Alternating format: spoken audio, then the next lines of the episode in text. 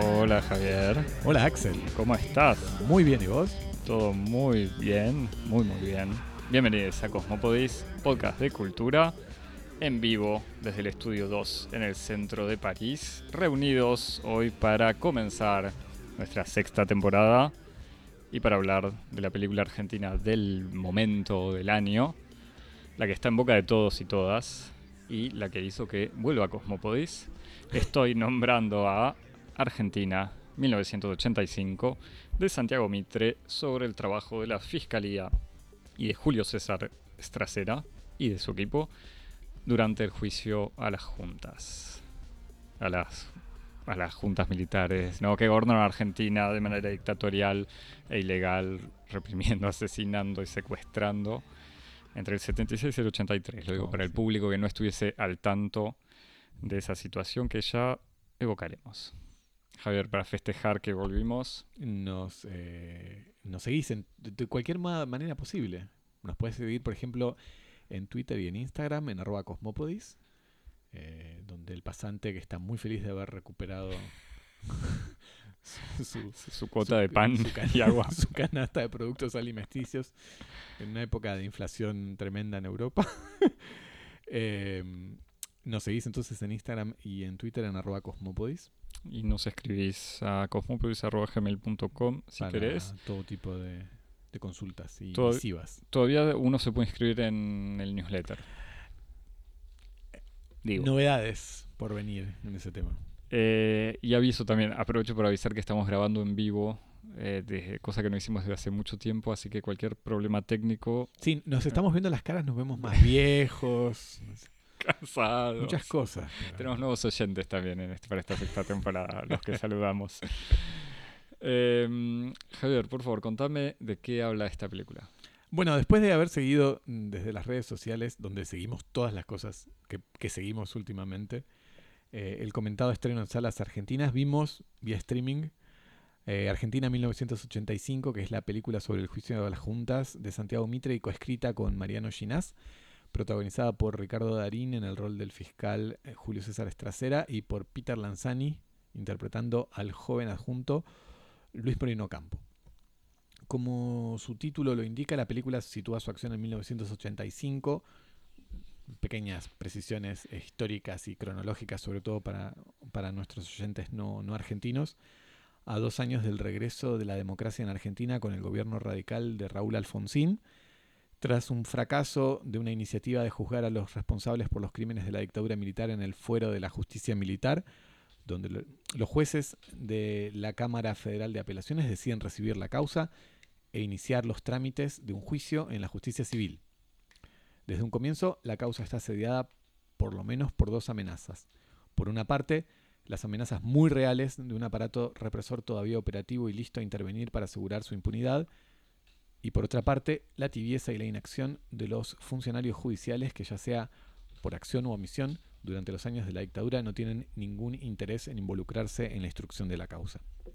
Sin embargo, esta responsabilidad va a recaer sobre el fiscal general Estracera, un funcionario judicial de larga trayectoria, calentón y determinado que abraza la misión inspirado por el sentido del deber y también como una posibilidad de redención por años de inacción.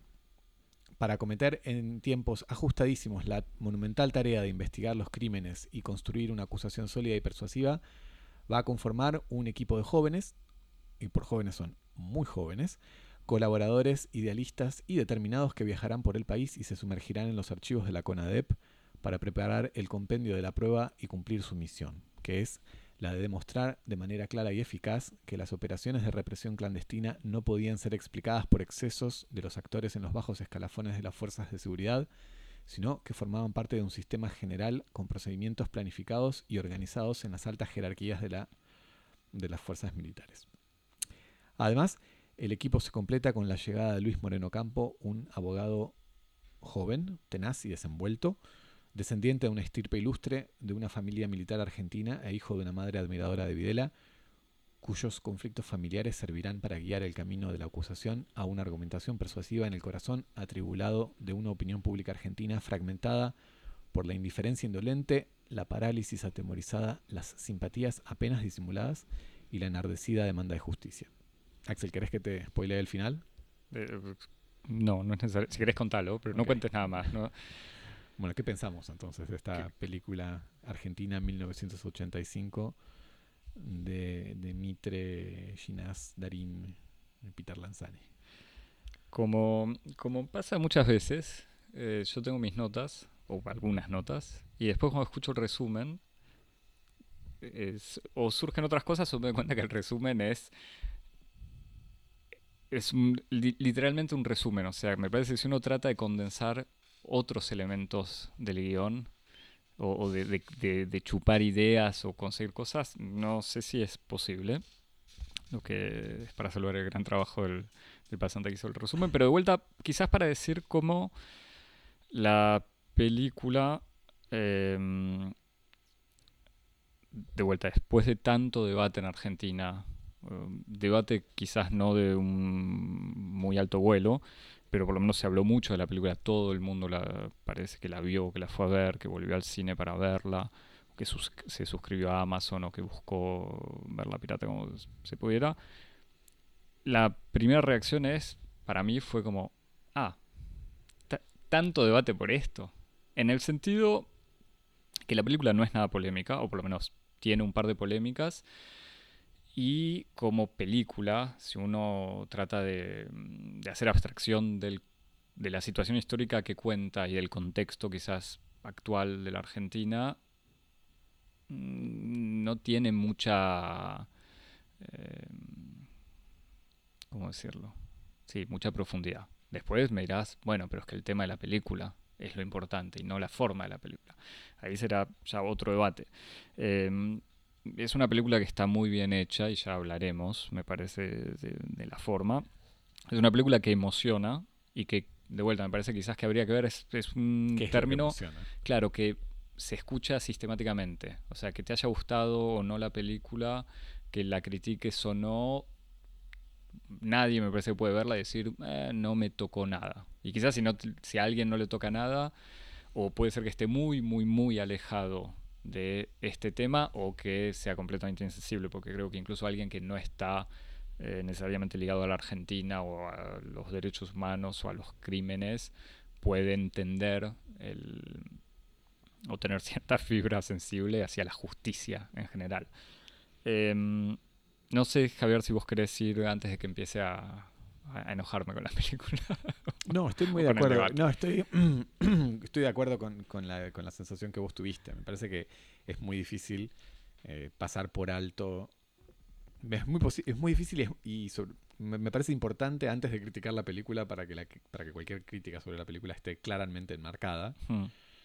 eh, porque justamente como vos decís, acá en este tipo de, temáticas, criticar una película rápidamente puede transformarse en un peligroso, en una peligrosa confusión con respecto al tema de la película.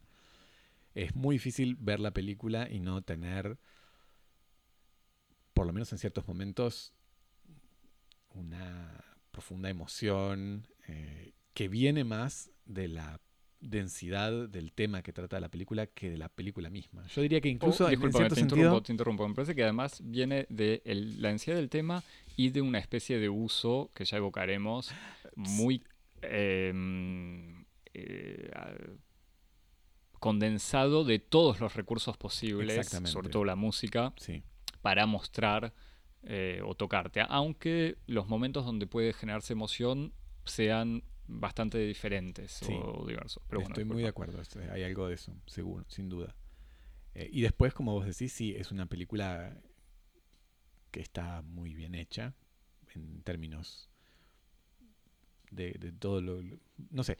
Yo- por, sí, por en- ejemplo, cuando veía la película, este, lo, lo veía con alguien y com- comentábamos que ya ni siquiera sé si es exactamente si es un, un elogio de la película, porque estamos casi distraídos con la reconstrucción de la época Bueno, sí. jugando el juego de, de- de- de reconstruir el camino del utilero del vestuarista.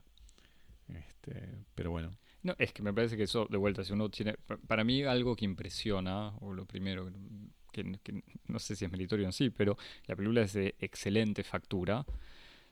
Por un lado, con todos los, para mí, tics o gimmicks de una buena película histórica hollywoodense, que justamente tienen como punto principal la buena reconstrucción histórica. A mí, ¿sabes qué? a qué me hacía acordar? Incluso una cierta técnica de la reconstrucción histórica que uno ve, por ejemplo, en directores como Fincher. A mí me hizo Sí, acordar bueno. un poco en Zodiac. Es que los planos secuencia, que sin ir a los planos secuencia de Fincher, hay algo en la dinámica, en el ritmo, que es para mí muy fincheriano. Que es gracioso porque O de Fincher y todos sus seguidores. nosotros de- habíamos hablado en, en- en- en los albores de esta maravillosa empresa que se dirige hacia la ilustración de la humanidad, o sea, Cosmópolis. Cuando empezamos La humanidad y más allá, Javier. No, la no- humanidad y, y lo que, y lo que venga después de la Claro. humanidad. Pero habíamos hablado en, en esa ocasión de, el- de la película La eh, Cordillera. La Cordillera, que aquí se vio como, como El Presidente o en otros países como La Cumbre, que es una película, una especie de thriller político, de Mitre también. Y en ese episodio, que yo volví a escuchar, Bien, bien por vos. como para hacer mi Se tarea, lo recomiendo a todos los oyentes. ¿no? Decíamos algo que después viendo la película dije, ah, mira qué interesante como, como es- est- esta, esta influencia uno puede volver a trazarla en esta nueva película. Decíamos que es una película muy fincheriana y que mostraba el, el thriller político un poco de la misma manera y con los mismos, la misma sensibilidad con la que Fincher ponía en escena la política y el mundo de la política en House of Cards. Y cuando yo veía 1985, pensaba, ah, esto es como, como del mismo modo que Fincher reproduce, por ejemplo, eh, los Estados Unidos de los años 70 en Zodiac. Por una parte, con una puesta en escena muy, muy meticulosa en la elección de los cortes de pelo, en la elección del vestuario, en la elección de la utilería, pero incluso también en la utilización bastante eh, razonada y, calculada de, de los de la del CGI, de los gráficos por computadora, en donde, Mm. por ejemplo, en los planos largos, eh, el paisaje está retocado para Sí. reconstruir el paisaje y todo, y que es como esa especie de CGI que uno obviamente no percibe inmediatamente, pero que obviamente uno sabe que esos paisajes de Buenos Aires ya no existen. Entonces uno dice, ah, mira, como es el espectro de Fincher ahí que está asediando Mm. el cine de Mitre en estas dos películas. A, ¿no? a mí me, los- me hacía- había pensado en Fincher, pero sin tomarme el trabajo, bueno, soy eh, de esa gente que, que trata de buscar referencias, cosas así, a mí yo miro la película. Eh, pero están esas... no, pero está esa gente, viste, que toma nota y después va a verificar. Yo no puedo hacer eso. No tengo tanta paciencia. Pero esas, Fincher tiene, el cliché del cine fincheriano es los diálogos de gente caminando, o sea, gente charlando, recorriendo pasillos. Y no sé si hay alguna escena así en Argentina en 1985, pero podría haberla. O sea, Mm. pero hay muchos planos, breves planos secuencia, pero de acercamientos en un pasillo o de, de mostrar un espacio. Eso es igual más donde un está tic algún de, personaje. de cuando él trabaja con Sorkin, que es como el... Ah, claro, el- bueno, es, es verdad que es la de la dupla sí, de, de- de la política. Em, pero entonces es eso, o sea, la buena factura tiene que ver, me parece, con la reconstrucción histórica, esta imagen, eh, incluso, bueno, en el color y todo. Eh, también me parece una especie de guion simplificado, o sea, donde el evento histórico se reduce a su más mínima expresión como para poder situarlo, identificarlo, identificar algunos personajes eh, y, y que quede cerrado. Eh, y después, bueno, la música, como decía, la música supervisada por Michael Giacchino, no sé si viste, el, el compositor de música de Lost. Ah, mira. Que vuelta es una música así muy, eh, eh, sí, no sé si decir expresionista, pero que, que, que acompaña muy bien el sentimiento que uno tiene que tener en cada momento. Y después eh, la presencia de chistes bobos, porque hay que decirlo así, No, no, Y- eso, eso es una cosa que sí. eh, que, que es sorprendente. ¿Qué te pareció? como, ¿para ¿Cómo, qué? cómo te sentiste con respecto a eso? Me parece que tendrían que haberlo asumido e ir mucho más lejos y hacer una comedia o evitarlos. Ok, entiendo. no, Claro. nada más, pero no innecesario. Pero bueno. Y después la indagación de igual la vida de familia, que eso me parece que es algo muy norteamericano también. Mm. Eso de decir como, para analizar un personaje histórico tenemos que entender cómo se lleva con su mujer Y con y- sus hijos. y con sus hijos. Y al mismo tiempo sin ir muy lejos, Mm. porque en el fondo también es algo muy superficial y anecdótico en la película.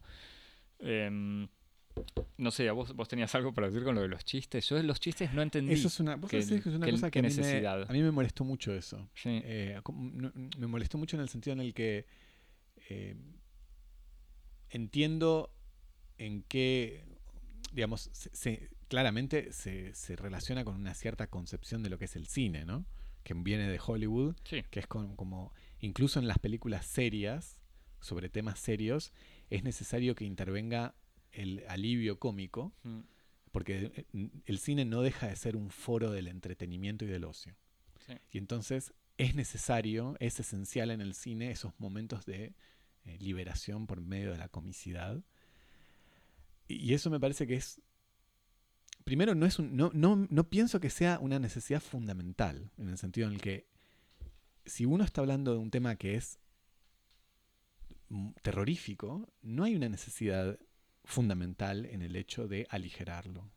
El hecho de decidir aligerarlo es una decisión que tiene que ser asumida como tal. Y segundo, me parece que, en todo caso, lo que es es como una marca de fábrica de un cine que se, pone en esta continuidad del cine hollywoodense, ¿no? Como, pero, pero bueno, no sé. Eh, a mí me, chocó un poco eso. Como me, me, sacó un poco de... Además de que me da la impresión de que pocas cosas se envejecen tan rápido como con las convenciones cómicas. Eh, y entonces es como en los momentos en donde la acción eh, deriva en un momento de comicidad, uno siente que está viendo o una, una, reposición de convenciones cómicas que vienen del cine de Hollywood que ya están perimidos por el hecho de ser una reposición, o uno tiene la sensación de que está, bien, está siendo testigo de esas casi escenas costumbristas del cine argentino. Como que hay algo que me parece que es inescapable de esa especie de costumbrismo que viene un poco de la tele argentina o del cine argentino. Y cuando digo el cine argentino no digo como el cine, como no digo Lucrecia Martel, Lisandro Alonso, Albertina Carri, digo lo que es el cine tal vez más en, su concepción industrial del cine argentino, que, que es tan característico y que y que es tan irreductible. Y en ese sentido, por ejemplo, a mí me da la impresión de que los actores están todos en una película y, por ejemplo, hay otros actores que están en otra película, como el caso de Norman Brisky. Eh, y cuando uno lo, ve interactuar a Brisky y a Darín, eh, uno ve como las interacciones entre dos concepciones radicalmente diferentes de lo que es el oficio del actor y de lo que es el cine. Eh, y entonces ahí es como. Y ahí es interesante, porque ahí la comicidad se juega como en dos, en dos este, intensidades muy, muy diferentes. No, No, es que es, cierto, pero tiene vuelta, vuelvo al tema de tanto debate por esto. O sea, quizás lo del, no debate o que se hable tanto de la película. Se habla de la película, quizás porque es la primera película, eh, bueno, no quiero decir cansadas, pero es como una de las películas históricas que se ve a sí misma como una gran película de reconstrucción de una época y de un evento histórico importante. Eh, porque al contrario, cualquier película que se hizo sobre la dictadura o sobre secuestros, no está en el, en el fondo pretende mostrar, no revelar el funcionamiento de, no sé, pienso en La Noche de los Lápices o Garayo Olimpo o esas películas. Eh, digo, no es que pretende revelar la, la acción, sí, mostrar la, la represión ilegal o la clandestinidad, sino que pretende mostrar el funcionamiento más puro en todo sentido, de las instituciones. O sea, eh, entonces lo que termina dejando esta película, de vuelta, volviendo al tema del, guion, como que no hay intriga, o la intriga es, siempre se van mostrando elementos, eh, pero que no se llega, quizás uno diría, contraria, al contrario de lo que podría ser Hollywood.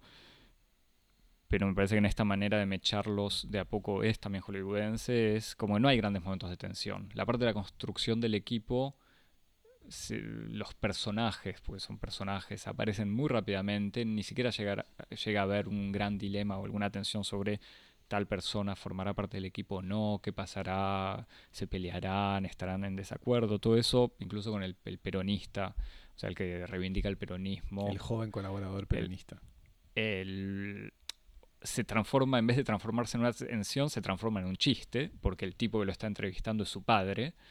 Eh, ni siquiera hay tensión sobre tal testigo vendrá o no vendrá, lo que pasa en cualquier película judicial o película de proceso eh, en el cine estadounidense. Eh, las amenazas también, no hay hay una pequeña tensión sobre qué pasa con la familia de qué pasa incluso con, los testigos o con la gente del equipo, pero no se va muy lejos con esa con esa tensión sobre la concretización o no de las amenazas. Obviamente la condena es, eh, por suerte, de alguna manera, la película no juega con la idea de van a ser condenados o no los milicos. Eh, y al final termina siendo la historia de un hombre normal, este fiscal estrasera, que se convierte en héroe, pero sin que se entienda muy bien por qué. Como que no hay, no es la construcción de un héroe esta película, no hay los grandes momentos en la reflexión de que hace que decida ser el héroe que la patria necesita. Es como que entre una discusión con su mujer, una discusión con sus colegas, lleva a cabo el, juicio que en el fondo la acusación la terminan armando los jóvenes asistentes con todo el trabajo de archivo que hacen y de, y de, testimonios. Y Estrasera es el que termina escribiendo incluso de vuelta, en una manera que no se entiende cómo este funcionario aburrido termina sacando de la nada esa pluma entre lírica y profunda de la acusación. Así que la película termina como revelando... Bueno, la, película problematiza un poco eso cuando él escribe el, alegato y lo lee con este amigo que es un abogado, director de teatro, y le dice, vos tenés una prosa aburrida, burócrata, esto tiene que ser otra cosa, y la corrigen juntos, como que bueno, Pero pero termina siendo historia de tres segundos, como de ese Estamos de acuerdo, sí, sí, sí. Y entonces lo que termina mostrando la película es pequeños elementos, ciertas situaciones que constituyen la, caja negra, eh, o sea, lo que no se ve del funcionamiento de la justicia y de este proceso. Estoy, pero muy, muy de acuerdo con vos, y me parece que ahí la, clave en el que, vos, de, de, las dificultades que uno puede tener mirando la película, y que vos las señalás, es que es una película que en, el fondo no está eh, interesada por la complejidad en ningún sentido. Mm. Eh, y acá, otra vez, muy importante, no estoy diciendo la complejidad como, ah, pero los militares tenían o no razón de hacer lo que mm. hicieron. No estoy hablando de ese tipo de complejidad, estoy hablando de otro tipo de complejidad. Eh, y que tiene que ver con el hecho de que está mirando un modelo de relato que también escapa un poco a la complejidad, que es el relato norteamericano, en donde, como vos decís, por ejemplo, uno que podría decir que es un tema importante en donde hay una, distinción muy clara entre uno si, uno tiene una concepción de la complejidad o de la, o de la simplicidad. Un tema es el trabajo. El cine norteamericano y las tradiciones del relato del cine hollywoodense tienden a la simplicidad, en donde se muestran las no sé, sería un poco el ejemplo típico de, los, montajes de entrenamiento en las películas de deporte, en donde todo se evacúa rápidamente y de un modo estetizado y se llega muy rápidamente al resultado sin la mediación de lo que verdaderamente constituye la materia de un triunfo, que es el tedio el tedio, la repetición, el cansancio, la perseverancia, todo eso no es un material dramático interesante. Y entonces una cierta tradición de los relatos toma como punto de partida que esas cosas no son dramáticamente interesantes y entonces hacen un bypass y entonces lo vuelven como algo entretenido y por definición lo simplifican. ¿Qué hubiera podido ser extremadamente interesante de una película sobre el juicio de las juntas? La complejidad del procedimiento de la demostración. Que mm. esto, cualquier persona que estudia bueno, historia o incluso estudia, derecho o estudia incluso eh, letras o teoría del, discurso, sabe que, teoría de los relatos, sabe que construir la restitución de un hecho y las, las, relaciones causales de una manera eficaz e unívoca es extremadamente difícil. Y hubiera sido muy interesante una película que girar alrededor, de eso. Es como, cómo luchar contra el negacionismo y cómo luchar contra un eh, sistema criminal como la represión clandestina que por definición reposa sobre la erradicación y la supresión de pruebas. Y reconstruir eso con detalle, reconstruirlo con complejidad. Pero claro, eso no hace una película entretenida. Hace una película compleja, pero no hace una película entretenida otro tema muy interesante que yo, vos sabés que intuitivamente yo dije, ah, la película va a ser sobre esto, no sé por qué tenía esa intuición. Yo dije, la película va a ser sobre una reflexión sobre la puesta en escena de un caso. ¿Por qué? Porque fue un juicio que por, su naturaleza social y histórica fue muy importante su televisación y su puesta en escena, el hecho de que fuera un, una, un juicio que fuera televisado, que fuera puesta en escena para un público, que fuera un público que trascendiera ampliamente el de los presentes en, la sala judicial, eso es un tema en sí interesante para reflexionar en términos cinematográficos. O sea, qué interesante pensar en esta construcción de un espacio público de producción de la verdad a través de las herramientas audiovisuales de la televisión. Y cómo ese dispositivo de televisación jugaba un rol central, él mismo, el dispositivo, como una herramienta de persuasión. Cómo el hecho de que fueran televisados formaba parte del, mecanismo de persuasión, que es un trabajo fundamental en una acusación. Pero claro, otra vez, eso hubiera sido como, no sé, en, un, en una como en un mundo alternativo, es como hubiera sido muy interesante ver cómo, cómo trabajó ATC o cómo se pensó justamente la cuestión de la televisación. Yo estaba en mis expectativas, me imaginé que eso iba a jugar un rol importante, como quién iba a ser el, el que dirigiera la emisión, cómo se iban a organizar esas cosas. Y tiene que ver con una nota al pie que voy a retomar al final, con, con todo este corpus que existe sobre el juicio de las juntas y que se ve poco. Hmm. Se ve poco todo ese material y está todo televisado. bueno, incluso viendo después que salió la película, aparecieron, aparecieron, se volvieron a mostrar un montón de fotos y es impresionante. Porque de vuelta, uno ve las cosas que la película muestra.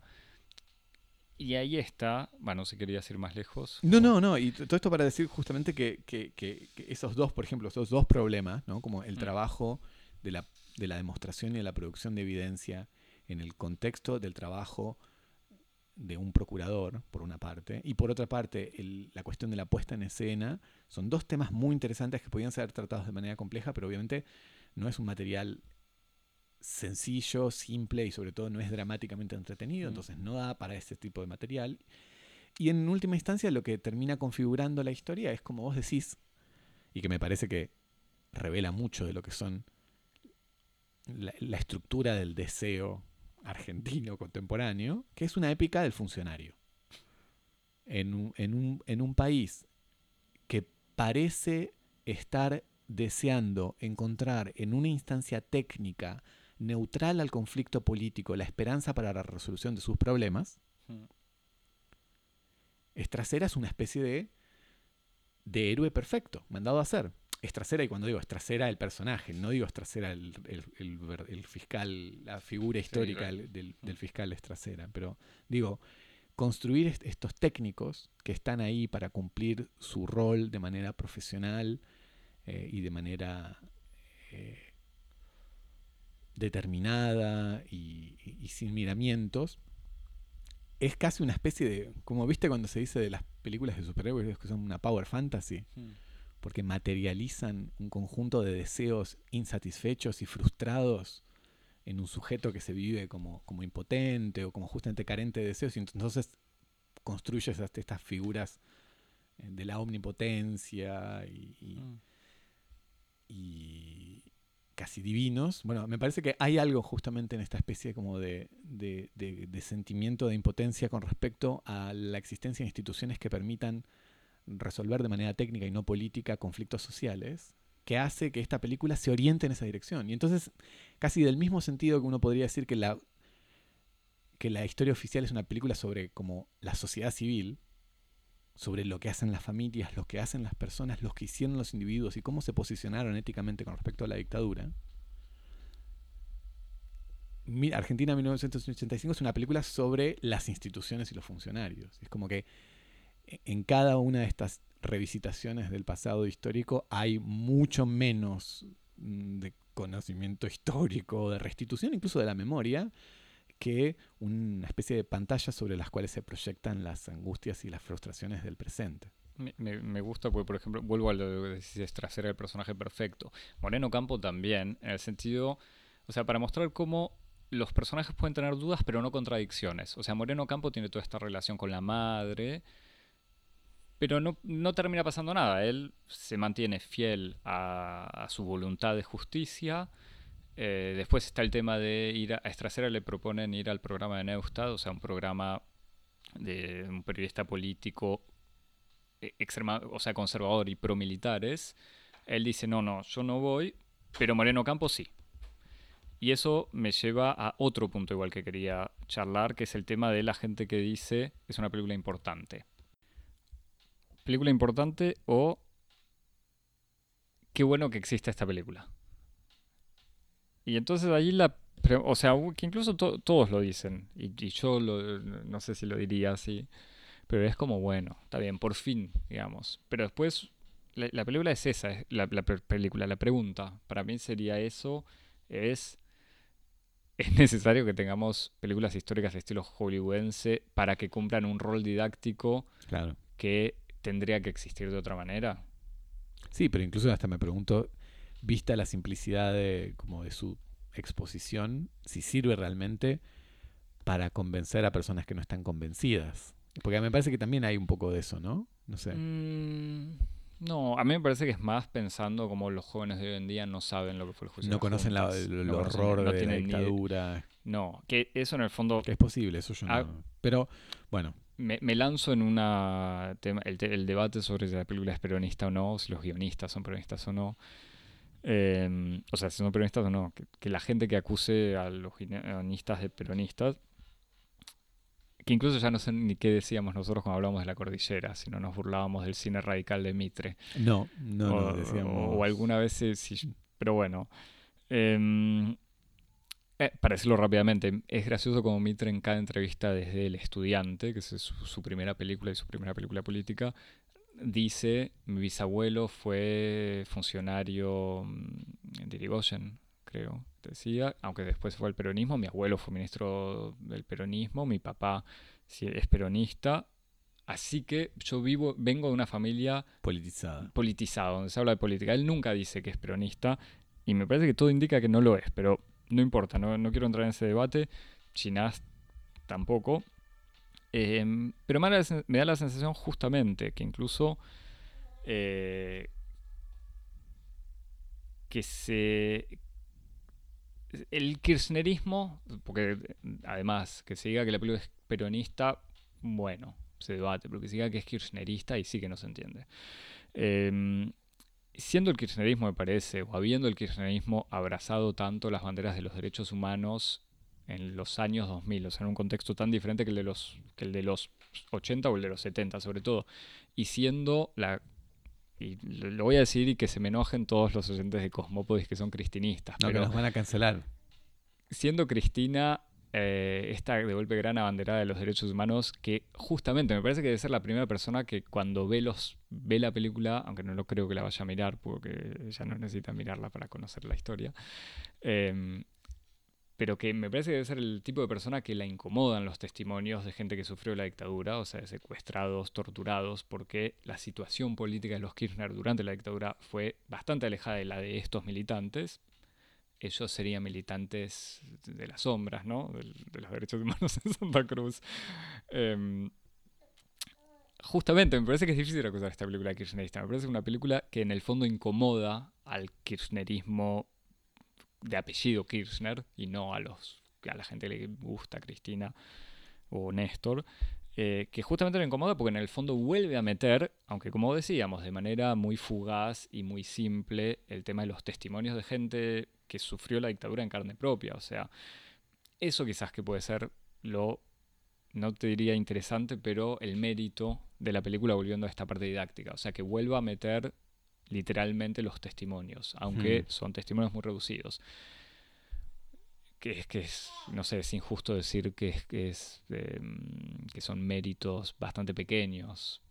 Pero bueno, no sé, me parece que es, es esta, esta, es mi gran duda. Es como, ¿qué pasa en Argentina? Que es un poco lo que vos decías en, en la introducción. Pero ¿qué pasa en Argentina que de golpe una película así se convierte en el gran tema de actualidad y que de golpe todos están diciendo gracias por existir y ojalá existieran más películas así. No sé. Sí, bueno, después es como entrar en como en el debate sociológico que me parece que nosotros no estamos en condiciones de, de, tener una oposición clara sobre eso, que tiene que ver como la idea de que el juicio de las juntas es lo último, el último gran logro de la política argentina, es el último gran logro en el que se pueden reconocer la mayoría de las fuerzas políticas. Y entonces Mm. todo el mundo, uno podría decir que esta película es bien recibida porque en vez de profundizar las separaciones, lo que hace es volver a conectar a la conciencia nacional argentina con su último momento de grandeza, por decirlo de alguna manera. In- incluso, como dirían los que acusan la película de peronista, eh, limando justamente la posición del peronismo de la gente que estaba en contra del proceso. Sí, y además como vol- volviendo a, a- reconectándolo con, con es- por esto yo insistía con lo de la épica del funcionario, pero Sí. reconectándolo con la dimensión institucional, ¿no? Porque como en alguna medida lo que intenta es volver los relojes atrás de la cuestión de la dictadura a un estado como pre-2003, en el, sen- en el sentido en el que volver a ese momento en donde el, el juicio de las juntas y la, la condena de la dictadura era algo que formaba parte como de un, de un pilar común de la conciencia cívica argentina y no algo que podía ser... Cívica progresista, digamos. Pero bueno, Sí, que se había no, bueno, no, en- me parece que por lo menos existe la más o menos la representación. Después se po- podía, podían existir conflictos con respecto a la cuestión de las leyes de obediencia, vida y punto final y ese tipo de, de cuestiones, pero la idea de que era como una especie de la intocabilidad de las madres de Plaza de Mayo, sí. ese tipo de, de consensos alrededor de eso que después de la repolitización de la cuestión en los años, a partir de los años Kirchner, eso cambió y entonces me parece que esta película en alguna medida plantea la, la posibilidad de volver a esa especie de estado previo donde esto era una cuestión que le pertenecía a todos y en el cual todos se podían reunir y reencontrar para una construcción nacional común sin, sin fracturas y esas cosas. Me parece que eso es por una parte uno de los factores que hace este- que esta película produzca una tenga condiciones de recepción muy específicas y lo otro, y que también, insisto, nosotros desde nuestra perspectiva de expatriados no, no, lo, no lo podemos ver claramente, que es la, la posibilidad real en el contexto de, de varios, de la convergencia de varios factores. Por una parte, la aparición de nuevas derechas desacomplejadas que, Mm. que hacen aparecer un nuevo escenario neofascista o postfascista, más eh, apoyado por el fenómeno del, de, como de, de las fake news y de los hechos alternativos y, y- y la, la fragmentación de lo que son las representaciones de, de la realidad que le da un nuevo impulso a las, a las formas del negacionismo. Entonces creo que esos dos fenómenos hace que esta película tenga condiciones de recepción muy específicas. Si uno retira esas condiciones de época, me parece que hay algo que hace que, que la película pueda en alguna medida como perder su intensidad y, y envejezca un poco más rápido que otras películas, ¿no? Mm, Eh, Eso es lo que, lo que yo siento un poco con esta película. Es una película muy coyuntural, tal vez un poco como fue coyuntural la historia oficial. Por eso es que a mí me parece que hay como una, ahí una conexión posible. Este, y yo pensaba, es como, me adelanto un poco a las cosas que quería decir al final, pero las digo ahora, pero como me, parece final, Javi. que como hay dos películas en las que yo estaba pensando todo el tiempo cuando pensaba en esta película y en, en algunas de las ins- insatisfacciones que yo podía tener con respecto al tratamiento que esta película hace de su, de su tema histórico. Uno es una película, es un documental, bueno, esto todo el mundo me va a decir, ah, esto no es un documental, etcétera, etcétera, pero bueno, pero me parece que hay algo en el en las condiciones del tratamiento documental de los hechos históricos que es un poco irreductible. Sí. Yo pensaba en el Nuremberg argentino, que es un documental que no sé por qué razón circula poco, se ve poco, pero que es un documental que está primero, que está construido para restituir el carácter singularísimo y único de esta experiencia que fue la de la condena de, eh, de crímenes de terrorismo de Estado por parte de una justicia civil del mismo país, que eso fue un hecho histórico en términos de la historia jurídica. Y segundo, es un documental que trabaja mucho justamente con este corpus que yo señalaba al principio, que es este corpus de horas y horas y horas y horas de material grabado. Todo el juicio está grabado y estaba destinado a la transmisión televisiva. O sea que ahí hay un corpus magnífico, digo, gigantesco, exhaustivo, en donde tenemos las voces, las caras, los tiempos, el tedio incluso, el tedio de la justicia. Esto es una cosa que a mí me parece Mm. que es intratable en términos dramáticos. La justicia, como el conocimiento, es tediosa. Eh, y el Nuremberg argentino restituía un poco todo esto, como toda esta dimensión, en el fondo, eh, eh, lenta y con momentos de una inmensa intensidad, porque es lo real que aparece ahí, pero al mismo tiempo con esos, esa formalidad, esa especie de ritmos protocolares y externos que, vienen de, la organización de las instituciones jurídicas. Y eso uno lo ve muy bien aparecer en, este documental, que es un documental de Miguel Rodríguez Arias, que se llama El Nuremberg Argentino, una película del 2004. Y, insisto, y, también insisto con la época. Y otra película que es de esa misma época, que son Los Rubios. Que es como... Ah, bueno. Bueno. Es que es otra liga. Es, o sea, no, pero lo, eh, que, lo que quiero decir es que son, son dos películas. Otro documental, te dirían. Bueno, pero que son dos películas de esta misma época que están como en el umbral, en la última, digamos, en el último momento previo a esta nueva era de lo que es la conciencia histórica argentina con respecto a la dictadura. Digamos, es como los, tal vez dos últimas películas del periodo pre-Kirchner y que son películas que tienen una complejidad, que tienen una, que tienen una reflexión sobre lo que son las propias condiciones de posibilidad de sus imágenes. El Nuremberg argentino es un documental que problematiza justamente la producción de estas imágenes de registro televisivo del juicio. Los Rubios es una película que está permanentemente interrogando las posibilidades de, este documental autobiográfico sobre padres desaparecidos por parte de, una hija. Eh, y me parece que son como películas que están un poco en... Como vos, lo decías de una manera, sí, muy, muy eficaz, pero son, están en otra liga, pero no solamente en otra liga porque son mejores, porque lo que las separa es como una jerarquía de calidad, sino porque mm. no aceptan eh, los términos eh, de la discusión que le viene de la industria del entretenimiento cinematográfico. Son dos películas que no aceptan ese, ese mm. punto de partida. Entonces, a mí me parece que si la cuestión es como, ah, eh, esta película es importante, y por esta película quiero decir Argentina 1985, esta película es importante porque está librando la batalla de la divulgación histórica en un terreno del de, eh, cine accesible al gran público, yo creo que ahí ya perdimos la batalla. Claro. Porque es en ese, en ese, net, en ese terreno en donde justamente todo está hecho para que después pase lo que pasa ahora, la fragmentación de la perspectiva, la simplificación, la ausencia de conciencia del espesor histórico, etc.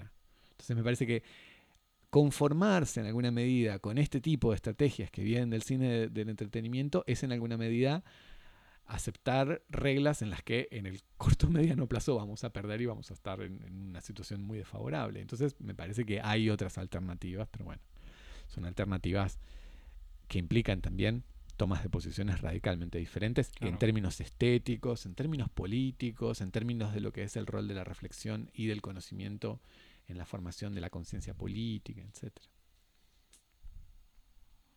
Gracias, Javier. No hay, lo, digo muy en serio, no es en chiste, pero es difícil agregar algo. Estoy muy, muy de acuerdo. pero, es eso, me, gusta porque resolves la, este, este sentimiento raro que uno mira la película y dice, no tengo ganas, no es que no tengo ganas de criticarla, porque uno siempre tiene, puede tener un cierto placer en criticar, pero uno dice, sí, entiendo las buenas intenciones, quizás donde ahí sí iría yo con, mala leche.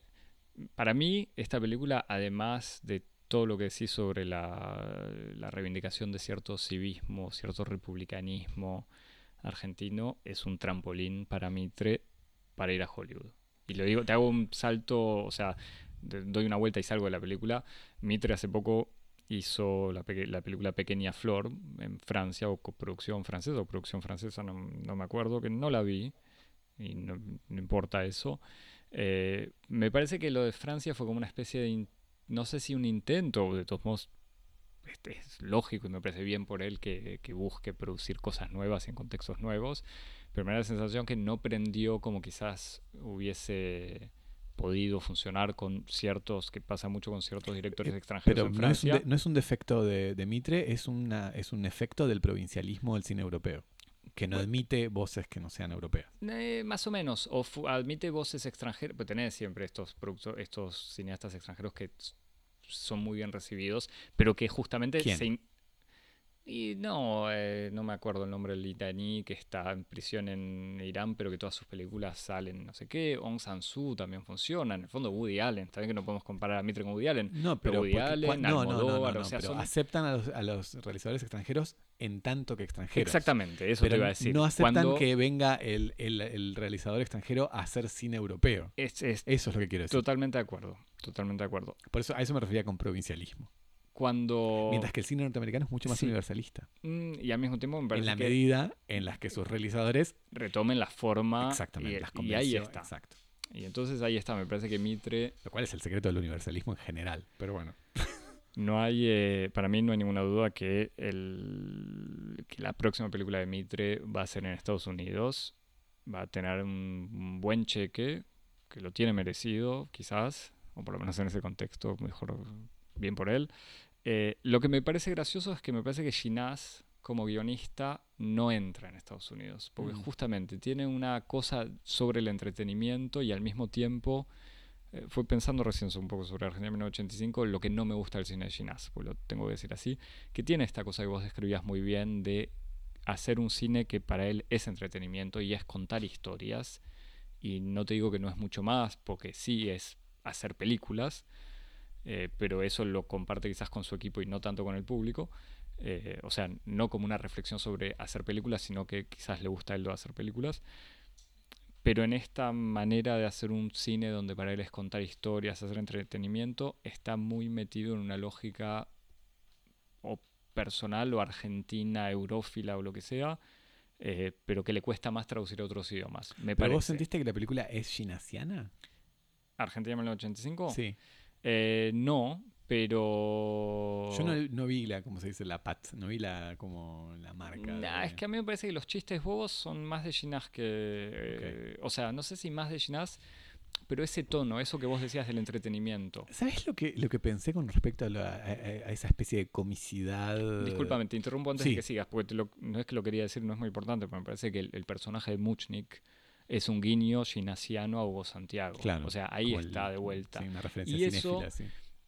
De vuelta, ese personaje me parece, por más de que Norman Brisky esté bien, no me convenció tanto el personaje. Como que no se entiende en dónde entra en la historia, porque no entra ni como herramienta o tuerca del guion para contar algo de la historia, más allá de que permita mostrar las dudas de trasera, pero para eso está también el, abogado dramaturgo. Eh, y tampoco genera mucho más. Entonces ahí es donde me parece que son como. Ginás todavía tiene estos, incluso en su cine de entretenimiento, tiene sus caprichos personales Mm. que van contra quizás la máquina de Hollywood. Pero bueno, te digo, esto y quizás eh, será otra cosa.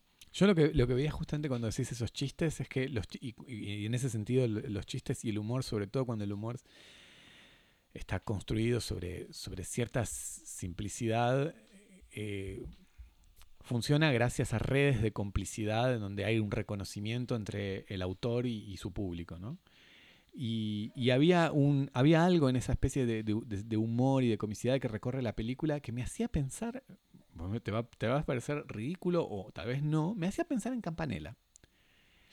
Y me- yo decía como, esta comicidad así como tan de complicidad, me hace pensar un poco en las películas de Campanella, solo que están dirigidos como a otro sector de la clase media. Ser, claro. Este, y, y en ese sentido yo decía, claro, como esto tiene todo para ser una película oscarizable, eh, tiene la legibilidad hollywoodense, tiene esa conexión y esa legibilidad con un cierto público de la clase media y encima tiene como esta dignidad histórica de, to- de tocar un tema que es un tema dramático. Entonces, Que incluso que el hecho de que salga en Amazon es casi una lástima. Yo creo que esta película en cines en Francia hubiese funcionado mucho mejor que lo que Mm. probablemente vaya a funcionar en Amazon. Aunque uno nunca sabe. Cahiers du Cinema. aunque nadie ya va al cine en Francia tampoco, así que... Eh, Bueno, más o menos, más o menos. Pero Cahiers du Cinema, que ya desde hace, bueno, desde el cambio de redacción, eh, integró una sección fuera de salas, o sea, sobre el cine que se proyecta en, que se proyecta, no, que se ve en computadoras o en la tele. O en los em, teléfonos. O en los teléfonos, como, como, como quiso Como Scorsese. Scorsese. Eh, esto- y siendo una nueva redacción ginasiana, o sea, amiga o receptiva al cine de Ginás y del Pampero, eh, estoy seguro que van a hablar de la película en el próximo número. Pero bueno, veremos. bueno, y veremos ahí. qué dicen. O sea, qué dicen, no, dudo que eran algo positivo. Pero bueno. Eh, algo para recomendar, Javier, además del Bueno, el, Nuremberg Nure- el argentino? Nuremberg argentino y, y- y volver a ver los rubios, Siempre. siempre. Siempre. Yo los rubios igual creo que ya lo había hecho algunas en Cosmo, pero me acuerdo que la vi allá por el, no sé, 2003 o, o no sé cuándo salió, en poco antes. cine. Yo no la vi en el cine, pero la vi al poco tiempo y la volví a ver, eh, no sé, por lo menos 15 años después y me impresionó lo excelente que sigue siendo, sino aún más, mucho Bueno, eh, más que cuando la vi y siendo para un volver- joven inocente. Y para volver a la discusión, es como, esas son las películas que no envejecen. Eh, Totalmente. O sea, que, que, que de vuelta, que uno ve el formato de la época por el grano del video y un montón, la vestimenta de la gente, pero todo lo demás es eh, sigue de actualidad. Como Cosmópolis, ¿no? Como Cosmópolis. Sí, de, poné, poné tu, tu, tu manifestación de satisfacción por nuestro regreso en todas las redes sociales. Eso, que, que el que nos Tu escuche en Torre- foto escuchando Cosmópodis, tu, tu lo que sea, cuando, cuando estás, tu captura de pantalla de la aplicación de podcast, cuando estás haciendo tu práctica de mindfulness, o estás haciendo tu- tus tomates en conserva, tu talla de bonsai, eh, escuchando Cosmópodis lo haces y lo, y lo, lo posteas para que todos seamos felices en el infinito universo de la economía inagotable del conocimiento. No, pero lo digo en serio, que alguien que el que escuche sí, porque sí, ¿no? Dentro de unos años diga, bueno, esta época donde la gente decía arroba Cosmópolis en Twitter y en Instagram, eh, o que diga que voces jóvenes que tenía. Pero No, y gracias también a, a todos los amigos, en serio, como si lo otro no fuera en serio, pero gracias a los amigos y amigas que nos escriben y nos escribieron durante estos, estos meses eh, fuera de micrófono para decirnos que, que querían que volviera a Cosmópolis y después para preguntarnos si estábamos bien y después para ofrecernos cosas, ayuda de todo tipo. A, a ellos les decimos que los queremos mucho. Sabes que me acordaba algo que te quería comentar hablando de la Y dinámica. no nos un- peleamos. al- hablando de la dinámica de un proceso judicial, pensaba en el último libro de Manuel Carrer, que es la compilación de su crónica sobre el gran juicio Bueno, de los atentados. eh, y casi que me. no- ni voy a. No voy a spoilear. Bueno, yo eh, una de las recomendaciones que libro. tenía, pero bueno, lo dejo para otro momento, lo podemos retomar ahí si querés, si hablamos eso. Yo pensaba en, en todos los textos, que pues, hay varios, que Carlo Ginsburg le dedica justamente a los procedimientos, a la diferencia entre el procedimiento de, de demostración de un historiador y de un juez. Eh, y todos justamente los como los sin salidas éticos y políticos que existen en, en esas tareas. Como, eso es la complejidad con respecto a estas cuestiones. Bueno, me gusta eso. Hace mucho no grabamos, por eso estamos. No podemos terminar. Nos cuesta. arroba Cosmopodis en Twitter en Instagram. Cosmopodis arroba gmail.com. Exacto. para mandarnos mails. Nos escuchás en todas las plataformas de podcast, la que más te guste. Nos pones Y nos decís qué querés que veamos y que comentemos. Porque muchas preguntas, mu- muchas personas, de muchos de nuestros amigos, amigas, nos pidieron que, com- que comentáramos 1985. También nos pidieron que comentáramos, que hiciéramos nuestra Ah, sentencia sobre el premio Es Nobel. verdad. Eh, está por verse. Está por verse.